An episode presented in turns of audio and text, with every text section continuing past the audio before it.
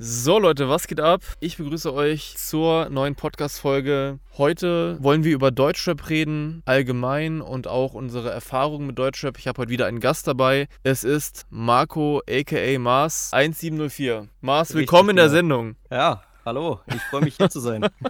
ja, Mann, schön, dass du die Zeit gefunden hast. Und ja, wir wollen heute über Deutschrap reden. Das ist natürlich ein allgemeiner, breit gefächerter Begriff. Ich habe mir tatsächlich so ein bisschen hatermäßig eine Frage einverlassen zum Einstieg und zwar: Du hast 128 Abonnenten auf YouTube. Warum rappst du? Ja, das ist wirklich eine sehr direkte Frage. Das kann man wirklich mal so stehen lassen. Wenn man sich die Abonnentenzahl anschaut, dann kann man schon feststellen, dass ich nicht für Fame oder sonst irgendwas rappe, sondern einfach, weil es mir Spaß macht. Die Messlatte ist schon sehr weit nach unten gesetzt worden mit der Reichweite, die man erreichen kann. Also du hast dich quasi auch schon damit abgefunden, dass also du schraubst deine Erwartungen nach unten, wenn du ein Album rausbringst wie war das aber, bevor du dir dieses Zustandes bewusst warst, dass du scheinbar nicht viel mit Rap reißen wirst? Wie war das beim ersten Album, als du gemerkt hast, okay, die Resonanz ist nicht so groß? Wie hast du dich dabei gefühlt? Was geht in deinem Kopf vor? Weil im Grunde geht es ja trotzdem jedem Rapper darum, eigentlich seine Musik an den Mann zu bringen. Was sind deine Gedanken dazu? Wie ist es dir damit gegangen, als du das erste Mal realisiert hast, okay, irgendwie passiert nicht viel? Also ich muss echt zugeben, als ich mit Spotify etc. angefangen habe, also als ich es dann wirklich ernst gemeint habe, habe ich mir schon so einen Plan gemacht, dass ich mir fünf Jahre Zeit gebe und dann ein gewisses Standing erreichen möchte. Und dann mit den Jahren und auch nach dem ersten Album habe ich gemerkt, okay, es ist doch gar nicht so leicht, Hörer zu gewinnen, wie ich anfangs dachte. Und dann habe ich auch die Erwartungen recht schnell gesenkt. Ist natürlich ähm, im ersten Moment ein Schlag gewesen, natürlich. Aber dann über die Jahre habe ich mir immer mehr gesagt, okay, mit der Musik, die ich mache, da erreiche ich eben nicht diese breite Masse, die man halt heutzutage mit diesem ganzen Mainstream-Zeug erreicht. Klar würde man sich besser fühlen, wenn es mehr Leute hören würden, aber ich habe mich da sensibilisiert, sodass ich da jetzt eigentlich keine große Enttäuschung mehr verspüre. Aber das erste Jahr muss ich schon sagen, das hat schon einen Schlag mir versetzt, als ich das gemerkt habe. Bist du generell davon ausgegangen, okay, ich bringe jetzt ein Album raus und die Leute werden sich schon dafür interessieren, wie auch immer diese Leute sein sollen? Hast du gedacht, das läuft von alleine? So ein Zwischending, würde ich sagen. Ich habe schon gedacht, okay, wenn die Songs jetzt auch Studioqualität und so haben, dass man sich das reinzieht. Und ich war auch davon überzeugt, dass die Songs bis zu einem gewissen Maß schon gut sind, sodass die Leute das auch mögen. Und anfangs war es auch tatsächlich so, dass alte Schulkameraden Kameraden oder Leute, die man seit Jahren nicht mehr gesehen hat, auf Instagram das kommentiert haben, weil sie sich auch gewundert haben oder überrascht waren. Und dann habe ich gedacht, okay, das läuft. Aber von den Leuten habe ich dann auch nie wieder was gehört. Das war so eine mhm. einmalige Sache. Ja, das bringt mich auch zur nächsten Frage, über die wir reden können. Wir haben gerade über Qualität gesprochen. Du hast Studioqualität in den Raum geworfen und ich weiß noch, als ich angefangen habe mit Rap, war das irgendwann die nächste Stufe, weil angefangen hatte ich mit Headset, ganz klassisch. Dann kam irgendwann das nächste 100-Euro-Mikrofon dazu und dann war es auf einmal ein bisschen besser. Dann wurde irgendwann eine Booth gebaut und dann war auf einmal Schallschutz da und es klang noch besser und Leute waren begeistert. Boah, das klingt ja richtig fett. Da war so noch so eine Entwicklung von Scheißqualität zu guter Qualität dabei. Und man dachte halt dann auch, okay, umso professioneller es klingt, umso mehr werde ich ja dann auch erreichen, weil jetzt kann man meine Mucke ja richtig pumpen. Und ich habe wirklich das Gefühl, dass ich diesen Zeitgeist wirklich durchlebt habe, dass ich in der Phase dabei war, wo das wirklich alles im Kommen war. Bei mir war auch die Euphorie von Hörern dabei, die das mitbekommen haben und Leute waren interessiert. Heute habe ich das Gefühl, es ist vollkommen egal, was du für eine Qualität hast. Ich nehme jetzt auch gerade in einem Studio auf, hört man vielleicht auch an der Soundqualität, aber das hat gar keine Auswirkung mehr darauf, ob man jetzt die Musik mehr hört oder nicht. Das spielt gar keine Rolle mehr. Ja, ich weiß, worauf du hinaus möchtest und ich stimme da auch vollkommen überein. Mittlerweile ist es halt auch leider so, dass sich wirklich jeder Depp solche Programme kaufen kann oder eben dieses Equipment kaufen kann. Das kostet ja mittlerweile nicht mehr, mehr so viel, um ein gewisses Soundbild zumindest schon mal kreieren zu können, das vollkommen ausreichend ist für Spotify. Da geht es ja dann wirklich, wenn es teuer wird, in so diese, diese kleinen Details, die man mit dem Ohr fast gar nicht mehr hört, sondern nur, wenn man wirklich drauf achtet. Und das war früher halt gar nicht so. Und ich, das merke ich auch, wenn ich alte Alben anhöre. Da sind selbst die, die Alben, die wirklich damals im Verhältnis durch die Decke gegangen sind, haben nur so eine mittelmäßige Soundqualität, so vom Jahr 2008, 2009, sowas. Und es hat sich schon sehr gewandelt. Aber liegt natürlich auch daran, dass die Technik besser geworden ist. Ich glaube, der Markt an Deutschrap ist einfach so komplett überflutet worden. Agro Berlin ist so das erste, an was ich mich erinnern kann. Heute gibt es Rapper wie Santa Meer. Und ich glaube, es ist einfach ja. sehr, sehr schwer, überhaupt noch rauszustechen. Und dann kommen natürlich die ganzen krassen Experten, die dir digitales Marketing verkaufen wollen und dir irgendeine ja. Scheiße andrehen. Ja, leider ja. Ich denke, wir beide beide sind auf dem Stand der Realität angekommen und wir sind auch beides keine Rapper, denen es halt wirklich um Erfolg geht, auch wenn wir uns natürlich insgeheim immer mitwünschen, egal was wir rausbringen. Das ist absolut menschlich und logisch.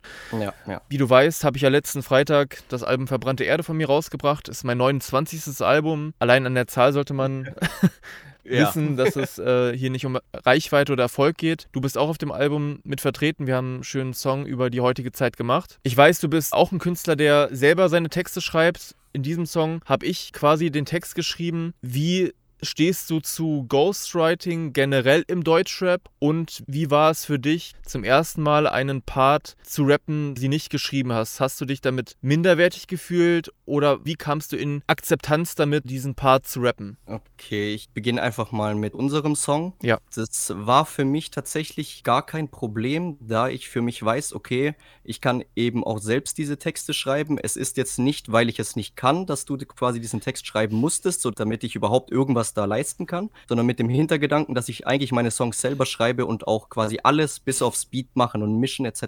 selber machen könnte, war das für mich kein Problem. Da ging es mir wirklich darum, okay, wir wollen einen geilen Song machen. Das Endprodukt ist immer an erster Stelle und da habe ich quasi jetzt nicht so dieses große Ego, um zu sagen, hey, nein, alles muss aus meiner Feder stammen. Das ist Pflicht zu 100 Prozent. Am Ende geht es immer darum, den geilen Song zu machen. Damit natürlich bei einem Feature auch beide Teile zufrieden sind und beide Teile den Song auch feiern. Und das würde nur zu Konflikt führen, wenn man sich da quasi mit dem Ego gegeneinander wie so ein Widderkampf immer die Köpfe einschlägt, weil am Ende kommt da entweder nur ein mittelmäßiger Song raus oder es entsteht gar nichts. Und Ghostwriting generell, da gibt es für mich so zwei verschiedene Ebenen. Einerseits habe ich kein Problem damit, wenn ein Artist an den Markt kommt, der seine Texte geghostwritet bekommt, solange er das offenlegt, damit jeder weiß, okay, selbst wenn er mal den überkrassesten Part rappt, indem er sagt, er ist der Beste aller Zeiten, damit man weiß, okay, da ist ein Team drumherum, damit er das quasi nicht die Hörer verarscht und sich besser darstellt, als er eigentlich ist, weil er ohne Ghostwriter gar nichts könnte. Hm. Wenn er trotzdem coole Songs macht und Musik ist halt auch nun mal Unternehmenssache und nicht nur, nicht nur hobbymäßig, dann akzeptiere ich das. Allerdings, wenn einer wirklich daherkommt und dann auch in Interviews erzählt, yo, ich bin der krasseste aller Zeiten, ich, ich mache die besten Songs, habe die meisten Streams und dann verschweigt, dass er eigentlich ohne Produzenten und Ghostwriter gar nichts kann, das kann ich gar nicht leiden. Die gehören für mich gecancelt und gedisst bis aufs äh, geht nicht mehr.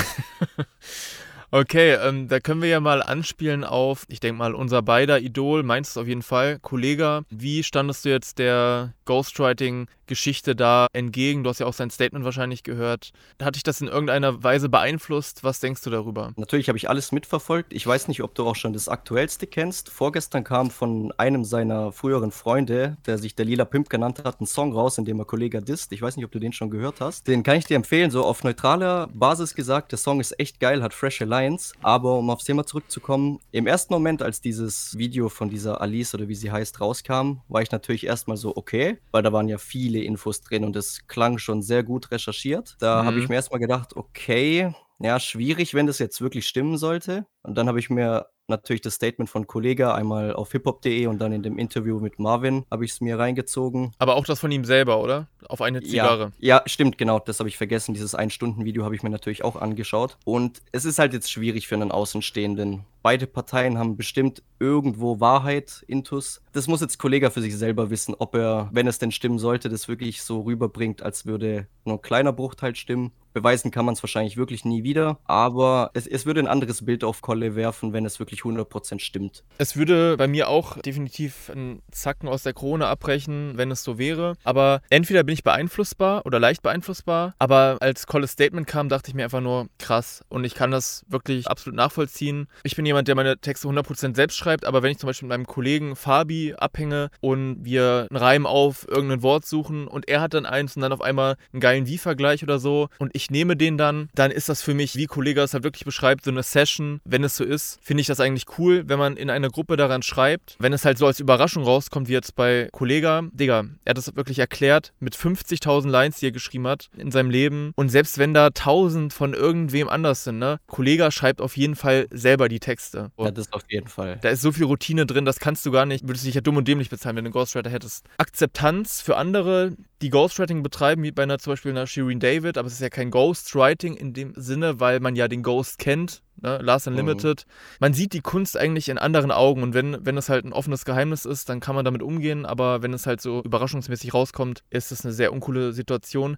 Ich für mich persönlich könnte niemals einen Text von jemand anderem schreiben lassen, weil das ist das, auf was ich stolz bin. Ich bin auf das ganze Prozedere stolz, was ich dir auch schon mal privat gesagt habe. Du nimmst ja im Studio auf und ich nehme bei mir im Studio auf, mische selber, produziere den Song von A bis Z alleine, bis auf den Beat. Und ich bin so froh, dass ich das machen kann, weil ich nicht abhängig von einer dritten Person bin. Weil so viel, wie ich produziere, da müsste ich ja ständig bei meinem Mischer an der Strippe hängen und sagen, yo, Digga, hast du schon geguckt? Äh, hast du den Track schon mal gemacht? Oh, ich will, ich will den jetzt hören, Mann. Und das würde zu so vielen Streitigkeiten führen. Ist eines der größten Privilege für mich, dass ich das alles selber machen kann. Also würdest du auch sagen, weil du hast ja auch angekündigt, dein 29. Album kam raus, also man weiß, du hast Songs im Überfluss, dass ein einziger Part oder ein einziger Song, wenn der mal nicht aus deiner Feder stammt, würde das dich wirklich schon so sehr quasi stören? Wenn das ein Part wäre, das wäre überhaupt kein Problem, weil ich ja weiß, ich habe eine richtige Excel-Liste mit meinen Lines und ich habe 30.100 Lines bis jetzt geschrieben, also Bars. Ja. Das würde ja überhaupt nichts zur Sache tun. Deswegen mache ich jetzt auch die Podcasts, weil ich habe Deutschrap einfach durchgespielt. Ne? Ich habe ja. eine CD rausgebracht 2013, 14, 15.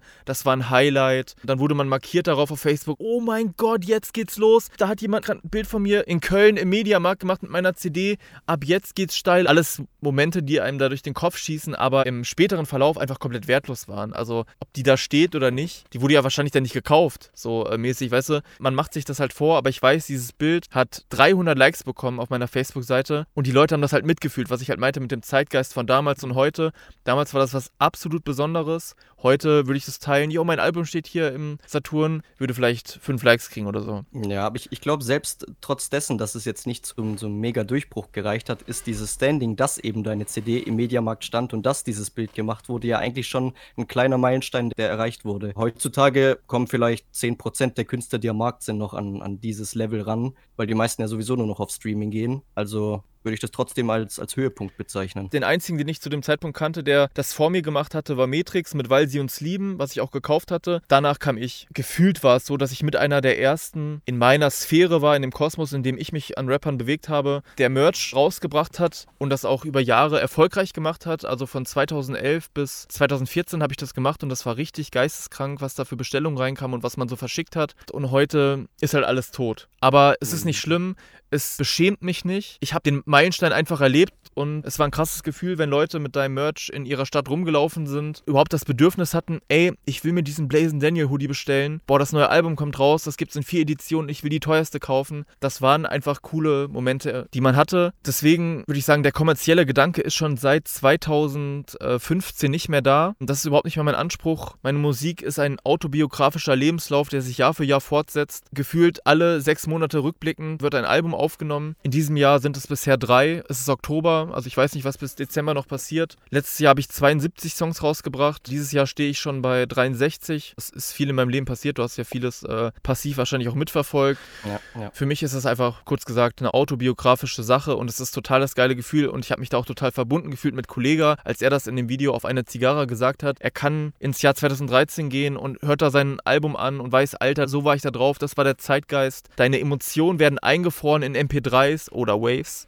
die halt eine Zeitspanne wiedergeben an Gefühlen und äh, Momenten, die in deinem Leben passiert sind. Und das finde ich halt einfach geil. Wie ist es bei das dir? Ich, ja, das würde ich auch in die Top 3 auf jeden Fall mit einbinden, eben dass man dieses Feeling, das man zu dem Zeitpunkt, wo man den Song schreibt und aufnimmt, hatte, einfach für immer quasi eingefroren hat. Egal zu welchem späteren Zeitpunkt im Leben man in irgendeiner Phase drinsteckt, man kann sich immer wieder diesen Song anhören und weiß, okay, entweder es geht sogar noch schlechter, als es mir jetzt geht, oder es wird auch wieder besser gehen. Oder allein um zu reflektieren, wie hat man damals über Dinge nachgedacht und wie denkt man heute über Dinge nach, sind solche Songs eben das perfekte Mittel, weil das, die sind real, die sind authentisch, die sind einfach du selbst. Richtig. Und deswegen würde ich das auf jeden Fall sehr, sehr hoch ranken, was Motivation Motivation gibt, überhaupt dieses ganze Rapper-Ding oder Musik-Ding zu machen. Mars, du hast drei Alben bisher rausgebracht oder eigentlich vier, ne? 10.000 Zeilen, Kopftherapie, Simba und Aurora. Und da kommen wir eigentlich zu einem sehr essentiellen Thema und zwar Alben und Singles oder Alben im Jahr 2012, Alben im Jahr 2022. Wie du weißt, bringe ich gerade zwei Alben raus, als wären es zwei Singles. Ja. Und es sind äh, 40 Songs insgesamt. Singles funktionieren heutzutage ja scheinbar auch viel, viel besser. Und es gibt keinen Anspruch mehr für einen Künstler, ein Album zu machen. Das hat quasi kaum einen Vorteil, außer du bist ein Sido oder ein Kollege oder jemand, der halt wirklich groß verkauft. Du machst Alben wahrscheinlich auch lieber als Singles. Definitiv, ja. Und warum ist das so? Das hat wahrscheinlich auch ein bisschen einen nostalgischen Grund, da man halt mit Alben aufgewachsen ist und sich immer auf das neue Album seines Lieblingskünstlers oder seiner Lieblingskünstler gefreut hat, wenn die einmal im Jahr gedroppt haben. Früher war es ja auch so, dass man manchmal auch bis zu zwei Jahre warten musste. Und dann war das auch mit der Promophase immer so ein geiles Gefühl, okay, er hat jetzt drei, vier Singles mit Video ausgekoppelt, aber da sind noch 16 weitere Songs. Ich will die unbedingt hören und man will das Album als Gesamtpaket haben. Also Singles sind schön und gut, man kann sie gerne mal droppen, aber die stehen dann für sich. Aber wenn man ein größeres Thema oder eine größere Palette abbilden möchte, dann braucht man einfach eine EP oder ein Album. Und so gehe ich an die Sache ran. Ich möchte immer so einen roten Faden haben und quasi, wenn ich sage, okay, das ist jetzt der letzte Song, dann ist dieses Kapitel auch abgeschlossen und das Kapitel ist in dem Fall das Album. Und mhm. es ist immer noch so, so ein geiles Gefühl, eben das Album anzumachen und du weißt, okay, du hörst jetzt, sagen wir, zwischen 40 und 70 Minuten diesen einen Künstler mit diesen 15 bis 20 Songs. Und nicht nur eine Single, drei Minuten und dann switcht zu einem ganz anderen Künstler, der ein ganz anderes Thema aufmacht und auch ganz anders klingt. Das ist für mich einfach noch so dieses wahrscheinlich nostalgische Gefühl, weswegen ich Alben einfach lieber mache, weil man da auch viel mehr Möglichkeiten hat, Dinge zu erzählen und viel, viel mehr ausholen kann als bei so Single-Game, die halt wirklich gar nichts miteinander zu tun haben. Für mich sind Alben einfach eine Lebensgeschichte und jemand, der nur Singles droppt, das, das wirkt für mich einfach, du hast nichts zu erzählen. Ja, ist vielleicht auch ein bisschen zu scharf kritisiert, aber klar, als Auskopplung von einem Release, da zwei Songs oder so auszukoppeln, finde ich cool. Ich bin auch mit Alben aufgewachsen und für mich hat das einfach einen Wert. Für meine Legacy alleine. Es gibt diesen Ordner Free Tracks, den gibt es nicht. Weißt du, ich bin jemand, der braucht seinen Song in einem vollendeten Produkt. Das Einzige, was ich sagen muss, was ich an den Alben von früher in Anführungszeichen zu kritisieren habe, war eben, früher hatte man als Käufer immer das Problem, okay, der Künstler hat jetzt auf Amazon seine Box. Dann gab es ja noch die Premium-CD mit, sagen wir, drei Songs mehr und die Standard-CD. Ja. Das heißt, da allein schon drei verschiedene Varianten. In der Box war wahrscheinlich noch eine EP oder noch mehr Songs drauf. Und dann gab es noch Apple. Und auf iTunes waren dann nochmal andere Exclusive-Songs. Das heißt, als Käufer müsstest du das Album wahrscheinlich dreimal kaufen, um wirklich alle Songs zu haben. Weil früher war es ja auch nicht so, dass du einfach auf Spotify gehen konntest und dir die Songs anhören konntest. Du hattest die Songs dann nicht. Du musstest es wirklich kaufen, weil auf YouTube alles gesperrt wurde oder nur in schnellerer Geschwindigkeit abgespielt. Also hattest du da echtes Problem, okay, du musst diesen Künstler jetzt dreimal supporten. Das finde ich heute besser, dass man da leichter rankommt. Aber das gibt natürlich viele weitere Probleme mit dem ganzen Streaming-Dienst. Ja, klar, das war natürlich eine marketingtechnische Sache. Ein Bonustrack hier auf iTunes, Bonustrack auf Amazon, Play Store und so weiter. Wie stehst du zu dem Thema Marketing? Also machst du irgendein Marketing, um deine Musik zu bewerben oder bringst du einfach raus und, und hoffst? Ja, das ist wahrscheinlich so der größte Kritikpunkt, den ich mir, du dir vielleicht, ich weiß nicht, wie es mit dir aussieht, aber viele andere Künstler, denke ich, auch zuschreiben müssen. Ich mache definitiv viel zu wenig, was Marketing angeht. Und das ist ein sehr, sehr großer Fehler, weil Musik ist halt eben nicht nur Leidenschaft, sondern man muss es wie ein Geschäft, wie ein Unternehmen sehen. Und das Einzige, was ich mache, ist ähm, auf Facebook, was sowieso kaum noch einer benutzt, und halt eben auf Instagram den Track anzukündigen, dann eine Preview und halt einen Song-Link in der Story zu verlinken oder auf meinem Profil. Mhm. Und das war's eigentlich so für die breite Masse. So meinen engen Freunden und so, denen schicke ich den Song noch privat auf WhatsApp etc. Aber großteils war's das. Und ich weiß natürlich, okay, eigentlich müsste man schon eine größere Kampagne fahren. Vor allem müsste man auf TikTok aktiv sein, auch wenn ich die Plattform nicht leiden kann. Es ist nun mal der moderne Zeitgeist und die, die Leute sind halt mehr auf TikTok wie auf Instagram. Ich bin auch nicht so der Social Media Freund. Ich wüsste jetzt nicht, warum ich eine, eine 10-Sekunden-Story mache, wie ich irgendwas in die Kamera sage und das 20 Mal am Tag, nur damit man halt so meine Präsenz spürt. Das, das bin einfach nicht ich. Und das ist leider, muss ich schon sagen, ein Kritikpunkt, weswegen ich halt jetzt nicht so viele Hörer generiere, wie ich könnte. Und vielleicht aber auch, weil du Angst hast, wenn du jetzt 100 Euro zum Beispiel ausgibst für irgendeine Werbung auf Instagram oder Facebook, dass es halt trotzdem nichts bringt, oder? Ja, ich habe tatsächlich schon mal auf Facebook diese Werbeplacements, heißen sie, glaube ich, für 20 Euro geschalten, wenn ich ein Musikvideo gedroppt habe. Es sind schon ein paar Klicks entstanden, aber nie und nimmer so viele Klicks, dass diese 20 Euro wieder reingeholt werden. Und Nachhaltigkeit ist sowieso 0,0 Prozent. Der ja. Typ oder die, die Frau, die halt diese Werbung dann angezeigt bekommt, im besten Fall klickt sie kurz drauf, hört sich den Song im besten Fall ganz an, Aber das war's dann auch. Da gibt's keinen Kommentar, kein, kein Abo, kein Feedback, kein nichts. Kurz reingehört und wieder aus meinem Leben verschwunden. Deswegen. Genau, das ist ein sehr guter Punkt. äh, Nachhaltigkeit. Es gibt kaum noch Menschen, die kommentieren. Und das ist ja das, wovon wir Künstler eigentlich am meisten leben. Vor allem denen, denen es nicht um Geld geht. Einfach so einen Kommentar dazu lassen, oh, der Song hat mich berührt oder was auch immer. In irgendeiner Form ein Feedback zu bekommen. Der Zeitgeist von heute gibt das überhaupt nicht mehr her. Zum Beispiel, ich habe bei Spotify mindestens 13.000 Hörer bis 26.000 jetzt im Peak und trotzdem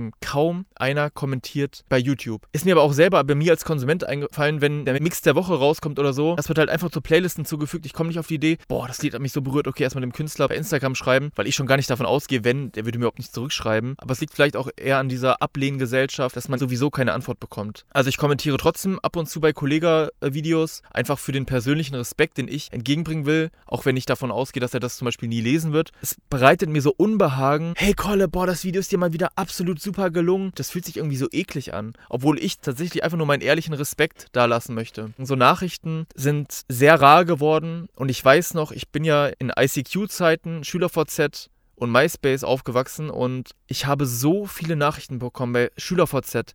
3000 Nachrichten, wirklich. Ich wünschte, ich hätte das irgendwie gespeichert damals. Im Buschfunk und so, da wurden dann deine Videos geteilt. Blazing Daniel mit einem neuen Song und dann Sternchen, Unterstrich Sternchen, so weißt du, diese Zeit.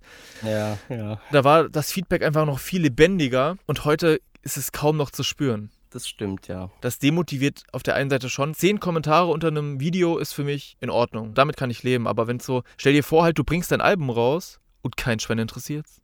Da würde man sich einfach ein bisschen dumm vorkommen. Ja, und man würde sich natürlich auch die Frage stellen, okay, warum machst du das Ganze eigentlich? Aber da muss man sofort wieder einlenken, weil ich weiß, diese Gedanken kommen automatisch, habe ich auch schon oft gehabt. Und dann kommen jetzt irgendwelche Leute von außen, ja, ey, mach es doch nur für dich selbst, ist doch egal, ob da keiner kommentiert. Aber nein, du weißt, es spielt irgendwo eine Rolle für dich, aber trotzdem machst du weiter. Du machst es ja im Endeffekt für dich selber. Du freust dich, Alter, boah, der Part ist richtig geil geworden, der Flow hier und ey, die Kontextzeilen, Hammer. Und für mich ist es schon ein sinnvoller Zeitvertreib. Wenn ich mir vorstelle, was andere in ihrer Freizeit machen, dann denke ich halt, Rap ist schon eines der geilsten Hobbys, die es gibt. Definitiv. Allein von der Kreativität her ist es schon sehr, sehr hoch. Weil da muss man sich ja wirklich dran setzen, auch vom Zeitintensiven, sich Zeit nehmen dafür. Jeder Idiot kann einen Part hinrotzen, der zwei Silbenreime hat, die keinen Sinn ergeben und Hauptsache man hat den 16er voll. Aber wenn man das wirklich als seine Kunst betrachtet, dann braucht man da Zeit und Kreativität. Und deswegen ist es schon ein, ein sehr intensives, aber auch sehr geiles Hobby, finde ich. Ist so.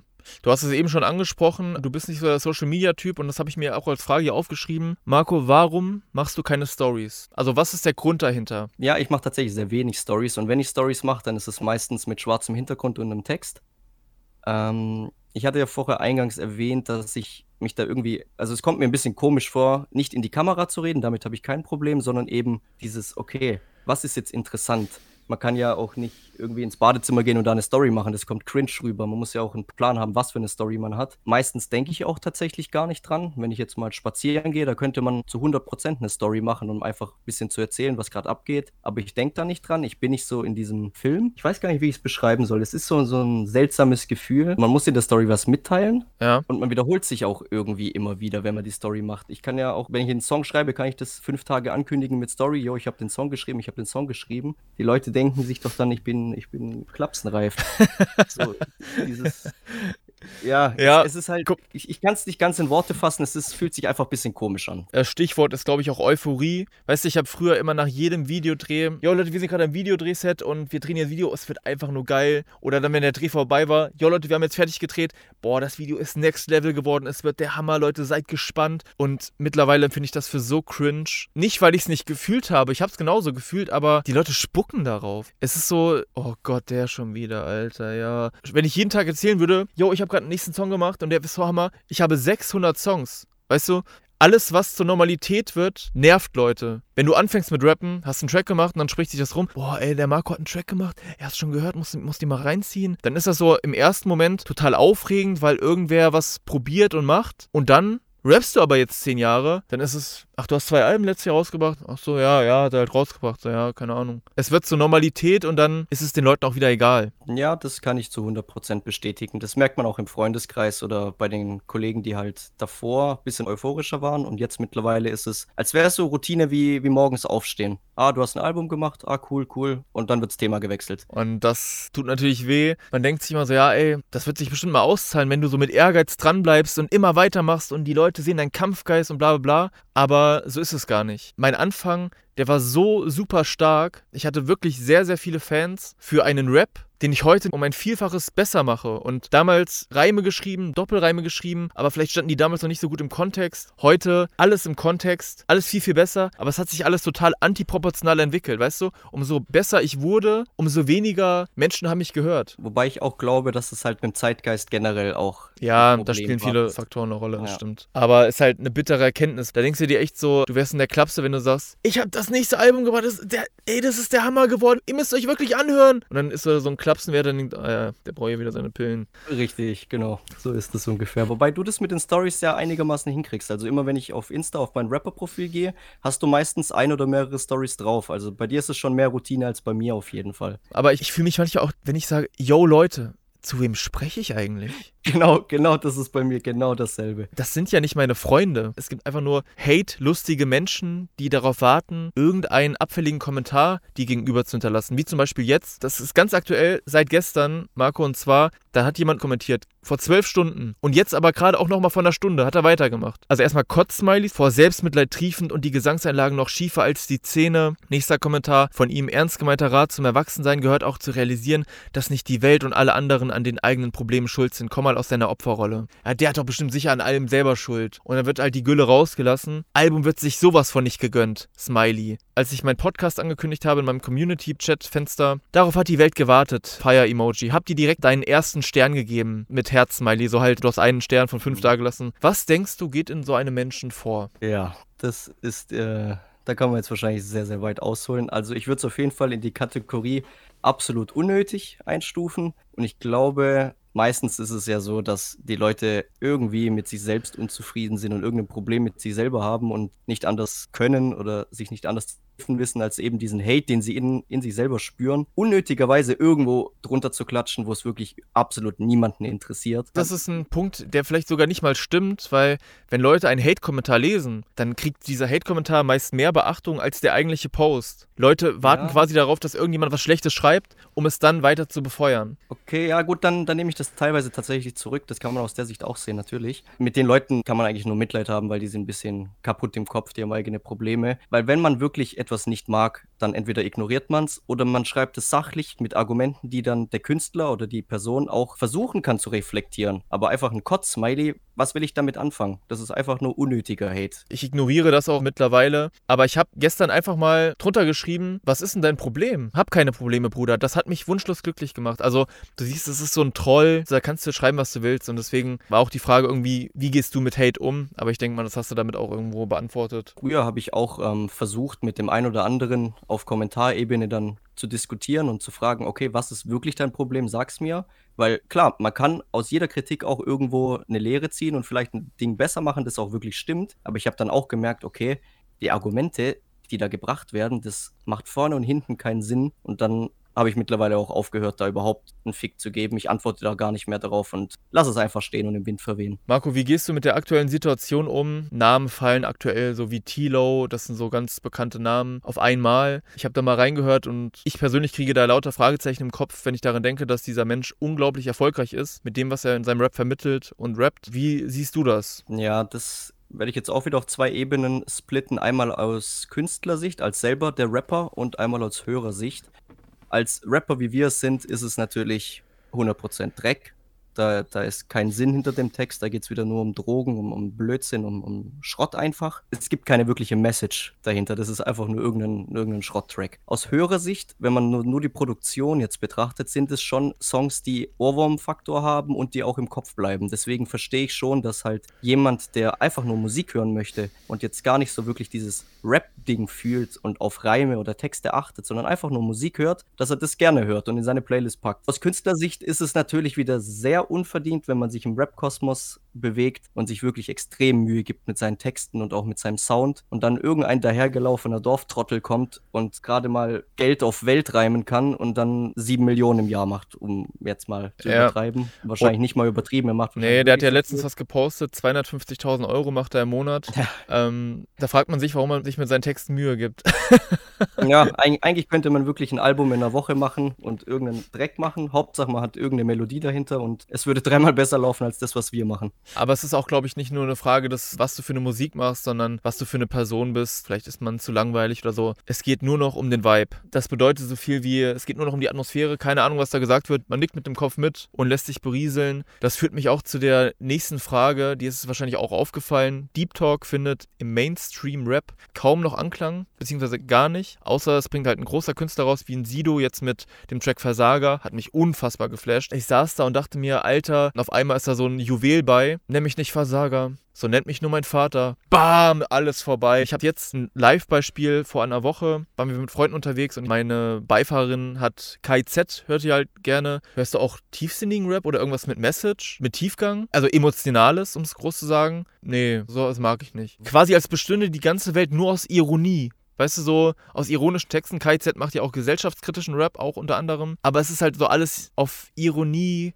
Also, es könnte man nicht ernst bleiben. Wie siehst du das? Ja, also mir selber ist es sehr wichtig, weil ich auch so von mir behaupten würde, dass ich ein tiefgründiger Mensch bin und auch viel über so Dinge nachdenke und reflektiere. Deswegen höre ich sehr, sehr gerne deepen Rap und ich freue mich auch zehnmal mehr darauf, wenn ein großer Rapper einen deepen Track ankündigt, als jetzt das Punchline-Massaker des Jahres. Ich denke, dass der Großteil der Gesellschaft Musik nicht so tief betrachtet wie wir. Also die analysieren die Texte nicht, die, die wollen einfach nur Musik hören, um sich gut zu fühlen oder als Hintergrundmelodie, sage ich mal, vielleicht zum Lernen oder so. Und da passt halt so ein deeper Track gar nicht rein. Und deswegen würde ich schon sagen, dass Deep halt so ein Subgenre ist zu dem ganzen Ding. Finde ich schade, aber ich verstehe es auch einigermaßen. Ich sage immer, wenn ich mich entscheiden müsste zwischen einem Battle-Track-lastigen Song mit den heftigsten Punchlines und einem Track, der um Emotionen geht, ich würde immer den emotionalen wählen, wenn ich den den Rest des Lebens hören müsste, weil dabei kann ich was fühlen, dabei tut sich was in meinem Herz oder in meinem Kopf. Bei so einer Punchline da klar, ich liebe das auch, ne, vor allem Kollege und sowas, aber da bleibt bei mir dann nur der Wow-Effekt von der Line, wie heftig die war, aber ich fühle dabei jetzt nichts außer so, boah, krass, boah, die Line war heftig. Da geht es mir schon mehr um Emotionen. Bei Kollega, ich mag die ganze Geschichte dahinter. Marco, wie fandest du die Kollega-Promo-Phase von Free Spirit? Es kamen ja insgesamt über 20 Musikvideos raus, das muss man sich mal reinziehen. Ja.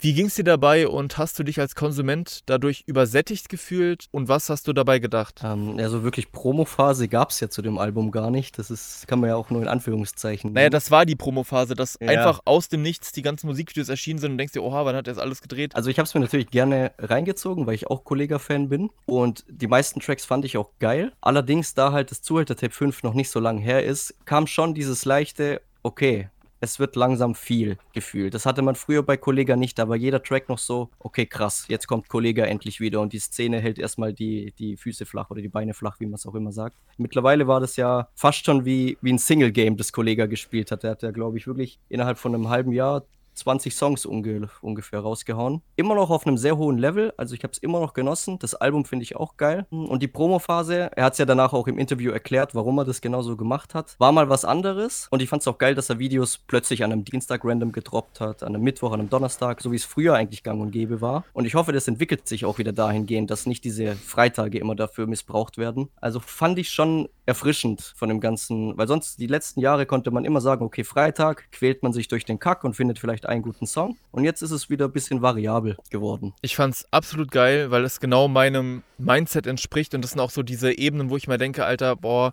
ich fühle mich mit Kollega so, so connected irgendwie. Also nicht so Fanboy-mäßig, sondern einfach so von der ganzen Attitüde, wie er mit Deutschrap umgeht. Natürlich bei ihm alles erfolgreich und mega krass. Genau wie er es erklärt hat, so habe ich es auch wahrgenommen. Einfach die Musik für sich sprechen lassen. Nicht sagen, yo Leute, heute Abend kommt das heftigste, was ihr je gesehen habt, sondern einfach auf Veröffentlichen drücken. Du weißt gar nicht, dass das Video existiert, hergestellt wurde. Bam, und es wird losgelassen. Und ich fand es schade, wie es durch die Deutschrap-Medien dargestellt wurde, als hätte Kollega voll einen Dachschaden und der übersättigt die Leute und jetzt schon wieder ein Video. Und umso mehr du rausgebracht hast, umso weniger geschätzt wurde das, was du rausgebracht hast. Obwohl man daran definitiv sehen kann, dass dieser Mensch für sein Album einen richtigen, ideellen Wert vermittelt. Also es wurde quasi schon in einer undankbaren Haltung so wahrgenommen. So, das ist mir hängen geblieben, weil ich bringe ja auch so viel Output raus. Das ist halt das Ding, ne? Umso mehr du rausbringst, umso antiproportional Verluste machst du eigentlich. Ich stehe der Quantität da gegenüber, dass ich sie mit Qualität betrachte, weil ich ich weiß, was die Message dieses Albums und diese Haltung war. Also mir hat es auch definitiv gefallen, vor allem da die Videos ja alle auch hochwertig waren und nicht so in, in einer halben Stunde produziert, sage ich mal.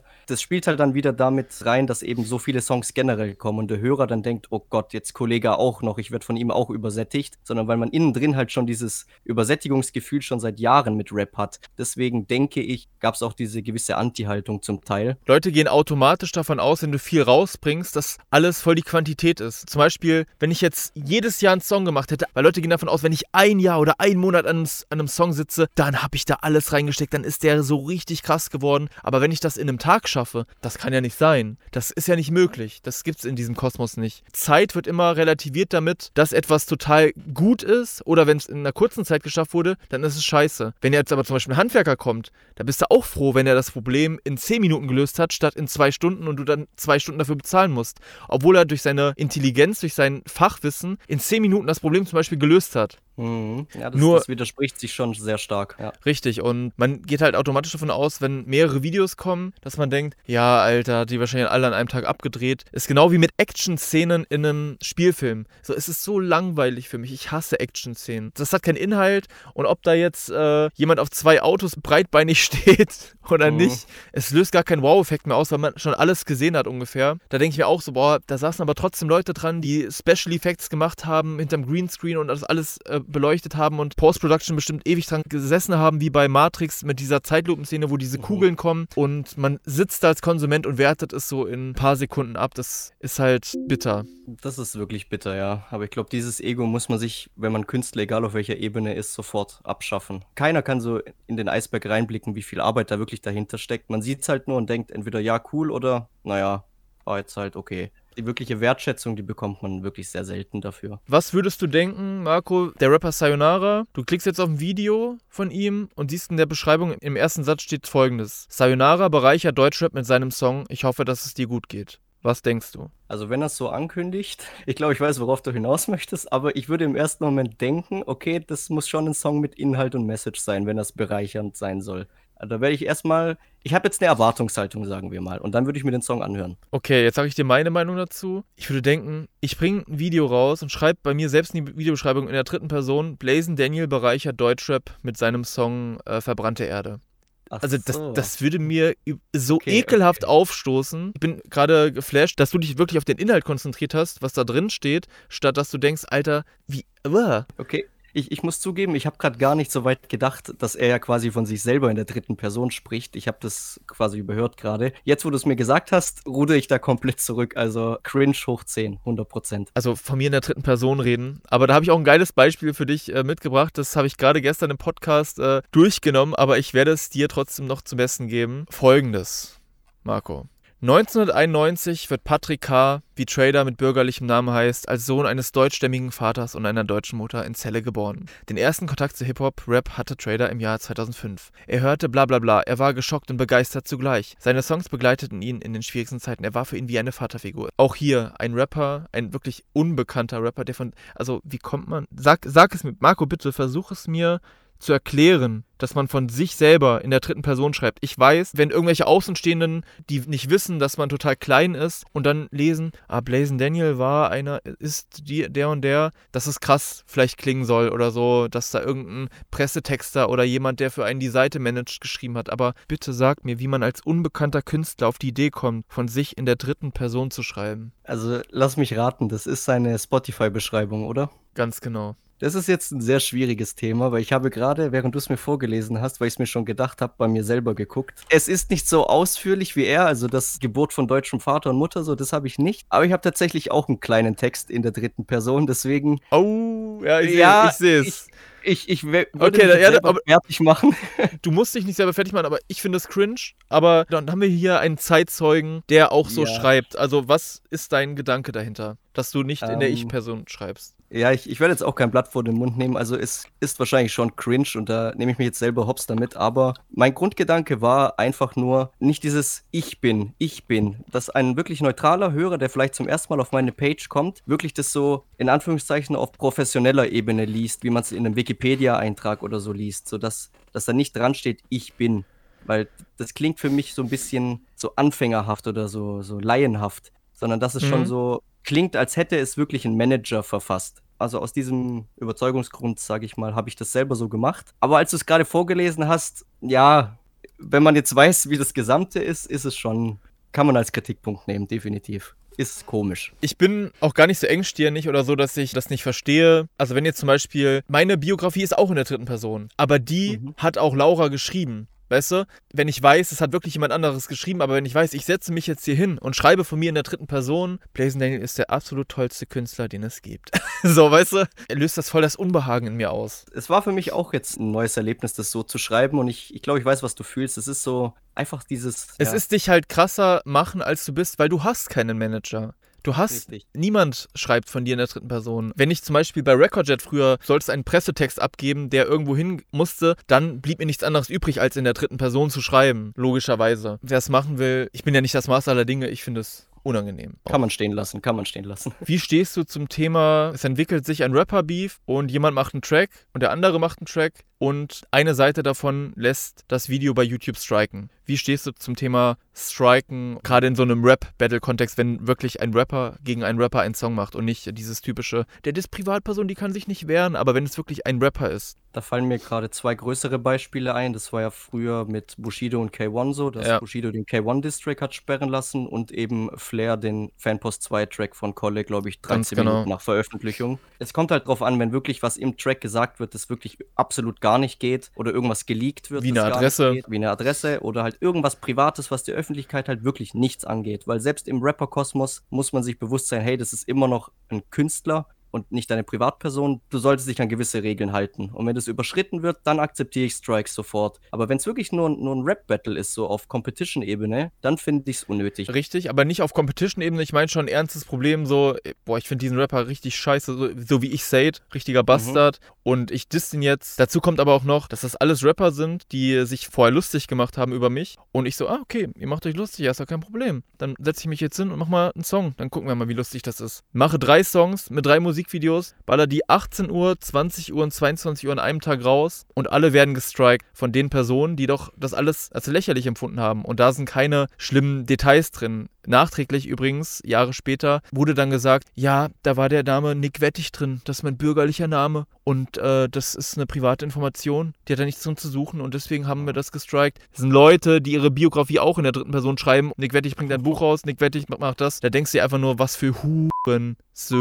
Ja, da würde ich einfach kurz und knapp sagen 1-0 für dich, beziehungsweise für die Leute, die den Song gemacht haben und definitiv 0 Punkte für die, die striken lassen, weil das ist einfach nur ein Eigentor, sag ich mal. Das Ding ist, es wird ja nie als Eigentor wahrgenommen von Menschen, die die gegnerische Partei befeuern, sondern denken, haha, der hat gewonnen, nach dem Motto, der hätte gewonnen, weil der hat das ja weggestrikt. Deswegen ist halt auch so die Intelligenz der Deutschrap-Hörer ist auch noch so ein Thema für sich, würde ich mal sagen. Ja, da gibt es schon den ein oder anderen Kandidaten. So öffentlich wird es wahrscheinlich schon so angesehen, aber zumindest weiß man selber, okay, und auch die Person, die es gestrikt hat, wird im Inneren wissen, okay, nee, da habe ich jetzt kassiert, Punkt. Ground Zero an der Stelle kann ich euch nur empfehlen, mal anzuhören. Am Freitag kommt mein 30. Album raus. Unerwünschter Gast. Was denkst du über jemanden, der drei Alben im Jahr rausbringt? Also in erster Linie würde man auf jeden Fall denken, angenommen, ich würde dich jetzt gar nicht kennen und kriegt es irgendwo als News mal mit, würde ich erst denken, okay, man merkt auf jeden Fall definitiv Vollblutmusiker. Also wirklich mit Herz und Leidenschaft. Wenn man sich dann auch noch die Tracklist anschaut und sieht, okay, da sind 20 Songs drauf anstatt den 12 bis 14, die heute typisch sind und die Laufzeit dann auch noch betrachtet, dann denkt man, okay, der macht es wirklich mit Herz und Seele, der, der möchte das machen und das ist nicht nur so ein Nebenbei-Hobby. Als Hörer hat man natürlich schon das Problem in der heutigen Zeit, dass es wirklich sehr viel ist und vor allem deine Songs sind ja auch nicht gerade kurz. Vier Minuten ist eigentlich so eher der Durchschnitt anstatt zwei, wie es heute im Rap üblich ist. Da findet man schon schwer Zeit, das Album durchzuhören und vor allem dann auch wirklich zu hören. Mit einmal durchhören findet man niemals alles raus, was in diesem Album steckt. Man muss es sich zwei, drei, viermal anhören, um ansatzweise dann auch den roten Faden zu checken und, und alles so auf sich wirken zu lassen. Und das ist bei drei Alben im Jahr natürlich schwierig als Hörer. Und da kommt man halt auch zu dem Punkt, worüber ich letztens auch mit jemandem erst diskutiert habe, mit Cool High. Und zwar das Thema Playlists. Das ist ja deswegen so groß, weil man sich eigentlich Leute, boah, ich kann mir jetzt nicht 20 Songs hier von einem Künstler auf einmal geben, weil irgendwo ist ja der Flow dann auch irgendwie bekannt oder gleich dann von jemandem. Also drei Songs, von dem kann ich meine Playlist machen, aber dann brauche ich auch Abwechslung. Und ja, bei dem Thema habe ich halt auch wirklich gedacht, ja, ich kann diese Ansicht tatsächlich auch verstehen. Und da habe ich mich halt gefragt, wann habe ich das letzte Mal ein Album durchgehört von jemandem Und da ist mir halt schon bewusst geworden, ja, vielleicht sind Alben doch am Absterben. Auch wenn das jetzt nichts daran ändert, dass ich Alben machen möchte, weil es für mich einfach wie so ein weiteres Stück Lebenszeit, was ich an meinen Körper hefte, ist. Und da hängen jetzt 30 CDs so quasi an mir, die quasi meinen digitalen Fußabdruck hier auf dieser Welt hinterlassen. Ja, vielleicht sind 20 Songs einfach zu viel. Und manches hat ja auch wirklich eine Berechtigung, warum auf einmal vielleicht ist ja wirklich 12 Songs machen was Gutes statt 20. Erst stand nur der Albumtitel Verbrannte Erde im Raum und dann hatte ich 23 Songs. Und dann habe ich den Song Unerwünschter Gast gemacht. Der Tracktitel ist so geil, das ist nicht nur ein, ein Song. Ich will unter dem Namen ein ganzes Album veröffentlichen. Dann habe ich die Songs aufgeteilt, was thematisch so passt und hatte dann elf Songs auf jeder Seite. Und dann dachte ich, hm, ja, eigentlich kann ich das so rausbringen. Dann mache ich hier noch zwei Songs pro Album, dann habe ich 13 auf jedem Album. Aber das ist aber nicht mein eigener Anspruch. Und dann habe ich halt noch sieben weitere, also 14 insgesamt gemacht und dann halt auf jedem Album 20 Songs gehabt. Bei zwölf Songs, ja, die kann man mal hören. Aber gerade zum Beispiel, wo das Album von Asche rauskam, der hat auch einen hohen Output. Und da habe ich auch gedacht, boah, wann höre ich denn das alles an? Morgen so viel. Und dann habe ich mich halt dabei erwischt, gerade bei der kurzen Aufmerksamkeitsspanne, die Hörer heutzutage an den Tag legen, ist vielleicht doch alles vielleicht so besser, wie es ist. Oder auch bei TikTok, da geht es direkt auch los mit den wichtigsten 15 Sekunden. Deswegen sind die Stories ja meistens auch auf 15 Sekunden begrenzt. Im Grunde hat jeder wenig Zeit und jeder will schnell hören. Aber das ist halt nicht mein eigener Anspruch, deswegen mache ich es anders, habe trotzdem Verständnis gefunden für die Konsumentenseite. Was sind deine abschließenden ja. Worte dazu? Mittlerweile mache ich es mit Alben so, ich freue mich immer noch, dass sie rauskommen, genauso wie du. Und ich nehme mir tatsächlich die Zeit, entweder dann immer am Samstag oder Sonntag, nehme ich mir eine Stunde, dann lege ich mich auf mein Sofa, mache die Kopfhörer auf und höre dieses Album durch, damit ich es zumindest einmal komplett durchgehört habe. Und die drei, vier Songs, die mir am besten gefallen, die packe ich dann auch in meine Playlist. Da komme ich zu deinem Punkt mit diesen, okay, man möchte nur so und so viele Songs in dieser Playlist haben da stimme ich auch wirklich 100% überein und kann verstehen, die Konsumenten, die keine 20 Songs in der Playlist haben, die auch noch nacheinander kommen, dass man halt Abwechslung braucht. Deswegen mache ich das auch so. Ich höre das Album komplett. Wenn es mir gefällt, kaufe ich es mir tatsächlich und tue es auf meine SD-Karte speichern und im Auto anhören aber in meiner Spotify-Playlist sind so die Top 3 bis 4 Songs. Ich habe dem letzten Interview von PA Sports gesehen, das auch ein bisschen das Thema aufgegriffen hat, hinter den Kulissen von Spotify und, und den ganzen ARs und diese ganzen Musikchefs, sage ich mal. Für die Künstler lohnt es sich nicht mehr wirklich Alben zu machen, deswegen machen sie nur noch 12 bis 14 Tracks pro Album, da bei denen ja wirklich alles um Zahlen geht. Du wirst ja komplett rausgeschmissen, ja. wenn du nicht die Zahlen bringst und alles. Und wenn ein Künstler ein Album bringt, ist es quasi wie eine Totgeburt. Die Singles werden gestreamt, alles gut, aber die Tracks im Vergleich, die nicht als Single ausgekoppelt werden, haben zwar auch gute Streams für unsere Verhältnisse, aber für deren Verhältnisse natürlich viel, viel weniger. Also es sind wie Totgeburten. Und da das halt so ein hart umkämpfter Markt ist, verstehe ich schon, dass die Künstler dann denken, okay, wir müssen kürzere Songs machen, wir müssen weniger Songs machen. Meistens haben die ja selber nicht mal die Wahl, entweder Friss- oder Stirb-Methode. Wir kritisieren zwar auch immer die, die Rapper, dass sie billige Texte schreiben, aber im Hintergrund geht da natürlich so viel mehr ab. Ja. deswegen kann ich das schon teilweise auch verstehen, auch wenn ich es als Hörer natürlich total schade finde vor allem früher Künstler, die immer drei Parts gedroppt haben, wo du viel mehr Aussage hattest, bringen jetzt Songs mit zwei Parts und die zwei Parts haben nicht mal 16er, sondern nur noch 12er. Ja. Mein Fanherz blutet. Ich, ich kotze ab, wenn ich das sehe. Da können die Künstler meistens selber gar nichts dafür. Entweder du passt dich an oder du wirst halt gecancelt und in keine Playlist aufgenommen. Aufgesetzte Fanliebe. Und da fällt mir speziell ein Beispiel ein, zum Beispiel, wenn ich jetzt an Stories von einem Set Music denke oder einem Sade hey Leute, ich bin krank, wie geht's euch? Schreibt mir mal. Als wenn diese Leute das interessiert, wie es irgendwelchen 12- bis 14-Jährigen geht, wenn die ihn schreiben. Das ist auch so ein Ding, was ich nie erfüllen konnte. So, hey meine Bienchen, hey meine Daginators und hey meine, hey meine Blazing Army. Kotzwirk, ich kann das einfach nicht. Ich kann das mit dem Charakter nicht vereinbaren, deswegen bin ich wahrscheinlich auch so unbeliebt. Aber ich sehe auch, dass es funktioniert. Also, dass Leute da halt, ich bin ein Bieber-Nator, Justin Bieber, Bieber-Nator oder keine Ahnung, wie die sich nennen. Ja. Ich meine nicht mal diese Riesenstars wie Justin Bieber, sondern jetzt nehmen wir einfach so ein Set und so ein Sate, diese Ekel-Stories, so wo du denkst, oh, guck mal, der interessiert sich voll für mich und die halt dieses Image auch versuchen zu pflegen, weil die genau wissen, dass es funktioniert und da fällt mir auch schon das nächste Thema ein eigentlich. Sate und ein Screamer, die machen ja wirklich seit zehn fucking Jahren ein und dasselbe Thema. Da verändert sich ja gar nichts. Hätte ich 2012 auch entschieden, ja, okay, ich merke hier, diese Tracks meine Schuld, oh, die kommen hier gut an. Ich fahre immer diese Schiene weiter und rede einfach immer über irgendeine Ex-Freundin. Aber ich könnte mich einfach nicht ertragen. Oft kamen dann auch so Kommentare, ja, deine Musik früher war besser. Ich so, ja, ist nicht so, aber die Zeit ist halt einfach vorbei. Ich habe mich von meiner Ex-Freundin getrennt, habe ich darüber ein Album geschrieben, aber irgendwann ist auch vorbei. Da bin ich wieder in einer Beziehung seit Ewigkeiten und da muss ich nicht mehr über meine Ex-Freundin von 2013 reden. Und das wird so mhm. kontinuierlich durchgezogen, einfach weil sie wissen, es funktioniert. Und diese aufgesetzte Fanliebe kommt halt noch dazu. Hey, wie geht's euch? Schreibt mir mal. Und der Marco, ah, oh, der will wissen, wie es mir geht, okay. Hey, mir geht's gut. Ich hatte heute bla bla bla. Wie denkst du über das Thema aufgesetzte Fanliebe und dem, was ich dir gerade so erzählt habe? Ja, da spannen wir den Bogen natürlich zu unserer Anfangsgeschichte, warum wir wenig Stories oder wenig auf Social Media aktiv sind. Ich selber würde es auch nie machen, weil ich mir da komisch vorkommen würde. Aber es ist natürlich ein Punkt von Fankommunikation, wenn auch auf Cringe-Faktor aus unserer Sicht. Und man weiß ja auch nicht, ich weiß nicht, ob du da mehr Einblick hast, aber ich wüsste jetzt nicht, wie groß oder welche Altersgruppe eben diese Fans haben. Wenn es wirklich so 12- bis 14-Jährige sind, die denken halt ganz, ganz anders. Und da wirkt es natürlich, wie du auch gesagt hast. Und deswegen verstehe ich schon, warum sie es machen. Aber ich selber würde es nie können. Das kann man jetzt entweder als positiven oder als Kritikpunkt sehen, aber ich selber würde es nie können. Warum denkst du, dass du so ein Anti-Social-Media-Typ bist? Also das muss ja auch irgendeinen Grund haben, warum andere das total ausleben und total gar keine Scham haben, sich so fremdschämen zu zeigen, was dir einfach Unbehagen bereitet, wenn jetzt jemand so in die Kamera redet, hallo meine Süßen, meine Bibis und bla bla bla. Ja. Und warum glaubst du, dass du so ein Anti-Social-Media-Typ bist. Glaubst du, es liegt an der Erziehung oder was hat sich entwickelt, dass du einfach nicht der Typ bist, der so selbstdarstellerisch unterwegs ist? Denke, das liegt vor allem an meinem Persönlichkeitstyp. Als ich jünger war und so, bin ich sehr, sehr introvertiert gewesen. Mittlerweile hat sich das alles gelegt. Ich würde sagen, so ein gesundes Mittelmaß. Aber weil ich halt nie dieser Mensch war, der jetzt auf alle zurennt und sagt, hey Leute, hier bin ich, guckt an, was ich hier gemacht habe, bla bla bla. Ich zeige euch das mal. Deswegen hat sich das im Internet wahrscheinlich auch nie so etabliert. Deswegen bin ich da eher so ein bisschen reserviert und ab und an poste ich was. Aber ich könnte es wirklich nicht vorstellen, dass ich jeden Tag jetzt hier auf Krampf irgendwelche Stories mache. Da bin ich vom Persönlichen einfach einfach nicht der Typ dafür. So nehme ich dich auch wahr. Du hast schon diese introvertierte Note, aber auch nicht komplett introvertiert. So, wenn du was zu sagen hast, dann sagst du es und ansonsten bist du introvertiert. Ja, es gibt auch Situationen, sobald ich jemanden besser kenne, da kann ich auch wirklich etwas eskalieren, sodass man denkt, okay, ich gehöre in die Klapse, was so dieses äh, Extrovertierte dann angeht. Aber 70 zu 30 würde ich schon sagen, bin ich der introvertierte Typ, ja. Würdest du mich als introvertiert oder extrovertiert sehen? Ich würde sagen, dadurch, dass du alles extrem austrägst, auch nur nach außen mit deinen Tracks und die ja nicht gerade eine kurze Laufzeit haben und auch Sachen ansprichst direkt, in der Hinsicht extrovertiert. Mhm. Aber ich würde denken, oder so nehme ich das wahr, dass wenn es so diese Deep Talk-Themen sind, die auch wirklich jetzt nicht nur so oberflächlich sind, dass es dann auch schon eher introvertiert sein könnte.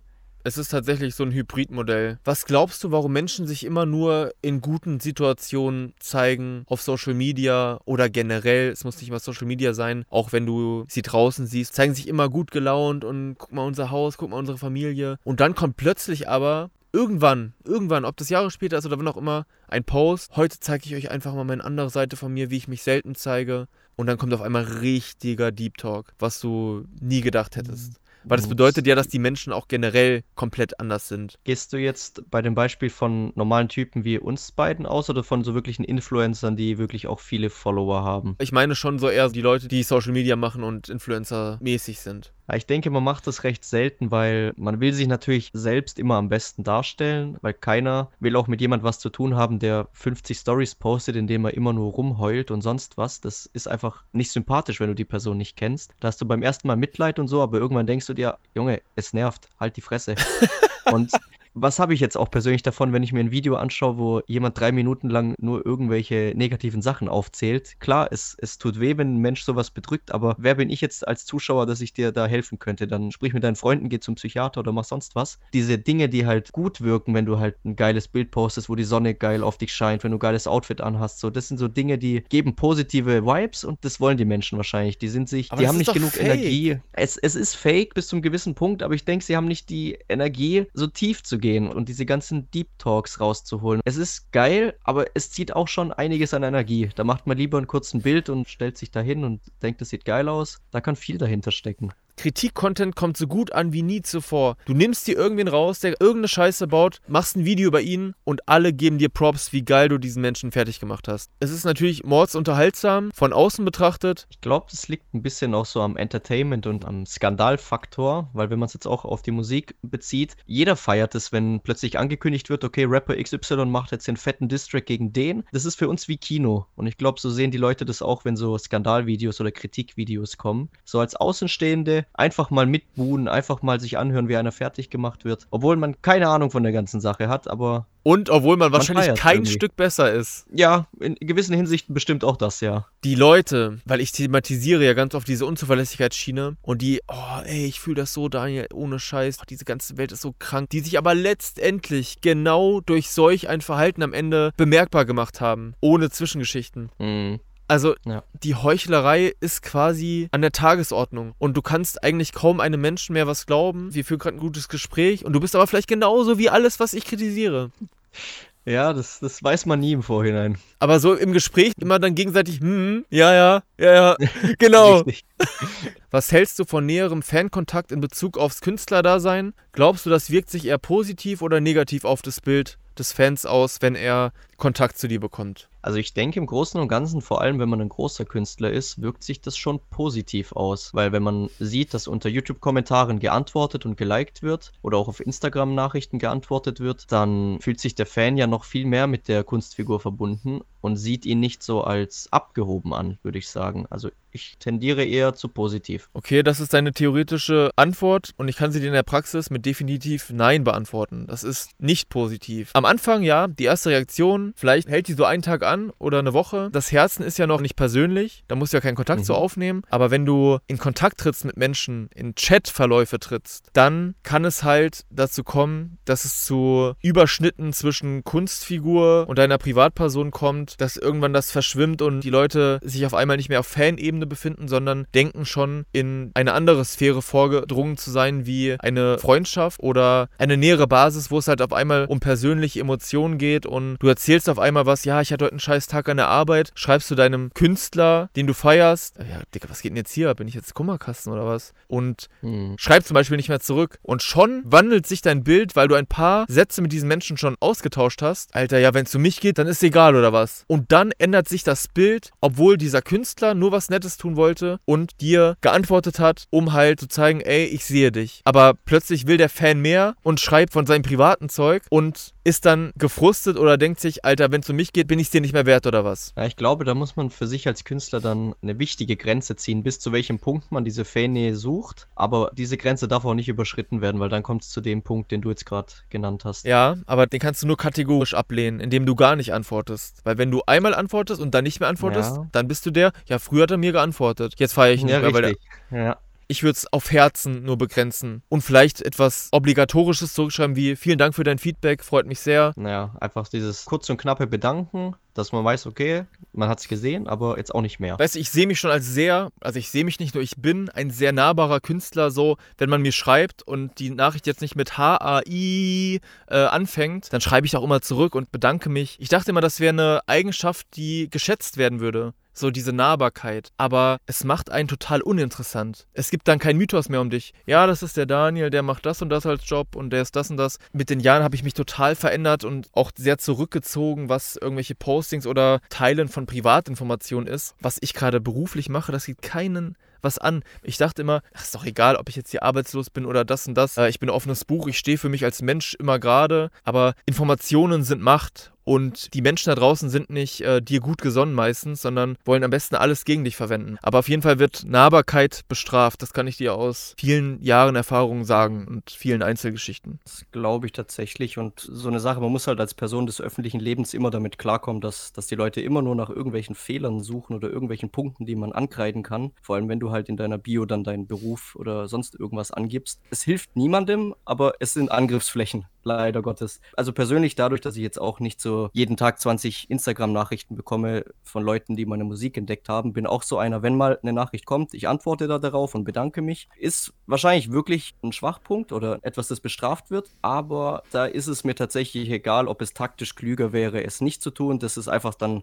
meine Höflichkeit oder meine Menschlichkeit, dass ich mich bedanke, wenn man mir ein Kompliment gibt, sozusagen. Da scheiße ich dann aufs Marketing. Ich würde mich einfach als Fake betiteln, wenn ich nicht antworten würde oder ich sehe das Kommentar Kommentar, aber ich bin mir jetzt zu stolz, dann Herz da zu lassen oder zu antworten vor allem in der Größe, in der wir uns bewegen, glaube ich, schreckt es die Person schon eher ab. Dann denkt die wirklich von uns, okay, was denken die, wer sie sind? Die antworten nicht mal, den werde ich nie wieder hören. Und wenn sie antworten, kann es ja auch sein, dass sie stillschweigend weiterhören und wir kriegen es ja gar nicht mit. Wie möchtest du, Marco, dass Leute dich sehen? Also was ist dein Wunschbild, wie Leute dich als Künstler sehen? Ich gebe dir ein Beispiel. Ich möchte natürlich, dass Leute sehen, Alter, der zieht so hart durch, das ist ein richtiger Macher, 30 Alben, Alter, der hört ja gar nicht mehr auf zu arbeiten. Was ist denn das für eine Arbeitsmoral? Krass. In der Praxis Praxis ist das gesehen werden aber vielleicht so, boah, Junge, der checkt nicht, dass es nichts bringt, wenn du zwei Alben auf einmal rausbringst und du übersättigst die Leute. Der Split zwischen wie willst du mhm. gesehen werden, aber wie sehen dich die Leute? Hm, ich denke, ganz wichtig ist mir, dass ich authentisch wahrgenommen werde, dass das, was ich rappe und worüber ich rappe, dass das auch mir geglaubt wird.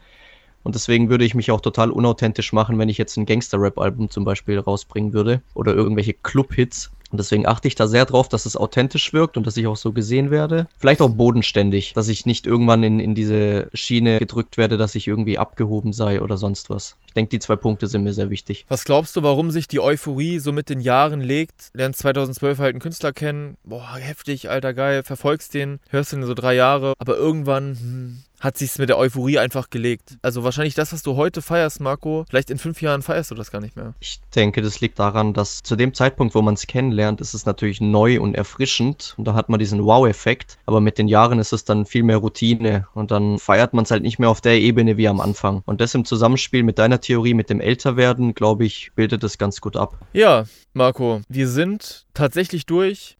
Ich glaube, wir haben die wichtigsten Sachen besprochen. Ich hatte noch eine Sache. Du weißt, ich lege viel Wert auf gute Reime. Wie wichtig sind dir gute Reime und vor allem gute Reime, die im Kontext stehen? Ja, ich habe mir so eine ähnliche Sache auch notiert, so was die drei wichtigsten Sachen in einem Song sind. Und Reime gehört definitiv dazu. Ich bin auch jemand, der viel Wert darauf legt, dass ein Reim sauber ist, dass er gut ist und dass er eine gewisse Silbenanzahl hat. Ich würde nur bei einem Song, bei dem es wirklich 100% um die Aussage geht, wenn man etwas vermitteln möchte, da finde ich Reime sind sekundär. Ist immer noch geil, wenn du auch so einen Song machst und die Reime auch geil sind, aber wenn es wirklich nur darum geht, Inhalt zu transportieren und dass der auch beim Hörer ankommt, ist es okay, wenn der Reim jetzt mal nicht so überkrass ist. Aber ansonsten sind sie mir natürlich wichtig. Für mich schließt halt das eine das andere nicht aus. Wenn ich einen deepen Song machen will mit Message, kann ich den genauso gut mit guten Reimen verpacken, als wenn ich ihn ohne gute Reime verpacke und dann sage, ja, aber es ist Message. Ja, ist richtig. Manche Dinge finde ich kann man aber vielleicht mit einem simpleren Reim als Gesamtsatz, sag ich mal, Ja. besser ausdrücken, als wie wenn man da jetzt auf Zwang drei bis vier Silben reinquetschen muss. So wollte ich es ungefähr ausdrücken. Absolut, kann ich auch nachvollziehen und verstehen. Ja, es war ein sehr interessanter Podcast über Deutschrap, muss ich tatsächlich sagen. Also wir haben echt kompakt, wir haben ja ununterbrochen geredet eigentlich. Danke, dass du hier warst. Ja, danke, dass ich dabei sein durfte. Hat mir sehr, sehr viel Spaß gemacht auf jeden Fall. Und dann würde ich sagen, bis zum nächsten Mal. Ciao. Richtig, ciao.